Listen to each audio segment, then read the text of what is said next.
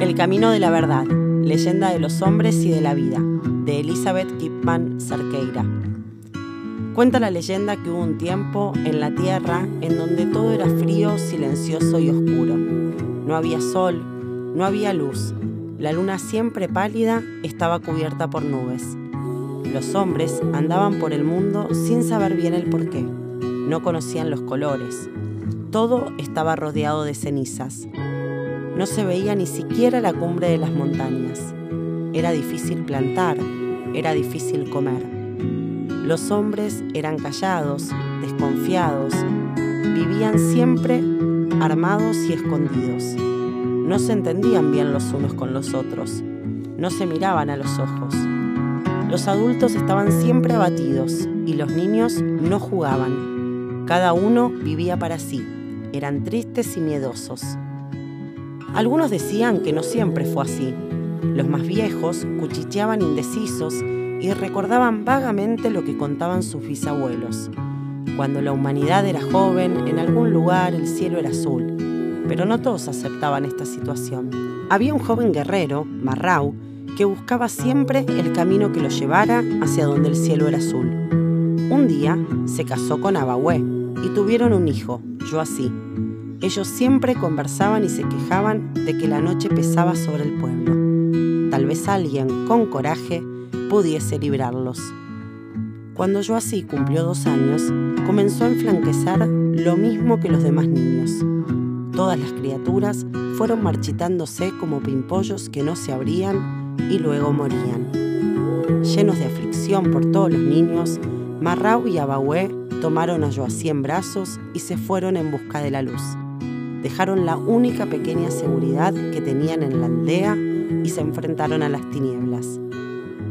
Fueron sorprendidos por una violentísima tempestad. Llenos de desesperación, invocaron a la fuerza que regía el mundo y escucharon a través del viento. Suban a la montaña más alta y toquen el cielo con las manos. Cargando al niño comenzaron a subir aún sin ver los picos de las montañas. Se caían y se lastimaban Siempre que llegaban a la cumbre de una montaña aparecía otra más alta, pero continuaban a pesar del cansancio y de la aflicción porque la voz, más fuerte que el propio dolor que parecía salir de sus corazones, insistía, sube a la montaña más alta. Por fin, exhaustos, ayudándose el uno al otro, llegaron al punto más alto de aquellas montañas y trataron de alcanzar el cielo, pero no lo consiguieron no sabían dónde estaba el cielo. Cercados por el negro abismo, Marrau y Abahué, heridos, helados, en medio de la borrasca, abrazando a Joasí para protegerlo del vendaval, se preguntaban, ¿será que la voz dice la verdad? Y oyeron nuevamente la voz que les decía, sí, confíen, porque ustedes me oirán con el espíritu de los fuertes y de los valerosos. Ustedes se arriesgarán, ustedes llegarán. Entonces ellos se abrazaron y tembloroso Marrau levantó a Bahué en sus hombros.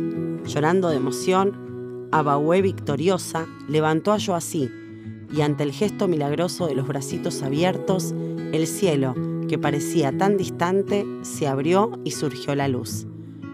El sol también apareció en el cielo azul y se puso a danzar con ellos. La tierra rompió a cantar en la voz de los pájaros y de los hombres, todo se cubrió de hojas, de flores y de frutos llenos de vida, que nacen del amor y que se nutren de la fe y la esperanza. Los animales comenzaron a correr y los riachos procuraron también saciar a las gramíneas sedientas. En la tierra se había encontrado el camino de la verdad y los hombres podían ya mirarse a los ojos. Compartimos la reflexión que el doctor Claudio García Pintos realizó sobre el camino de la verdad esta historia de Elizabeth Kipman Cerqueira nos introduce en temáticas variadas, pero girando fundamentalmente sobre la noción de la conciencia, aquella que incesantemente nos va guiando a través de un mensaje firme y claro, que muchas veces nos rehusamos a escuchar y por ende a seguir. Una voz que por imperio de diferentes circunstancias puede manifestarse como un tesue susurro, opaco u oculto por ansiedades, desazones y falsas esperanzas, todas ellas vicios que afectan la voluntad al momento de actuar y de decidir. esa misma voz que puede llegar a estallar en un grito revelador que nos permite acceder, como en el caso del cuento, al camino de la verdad.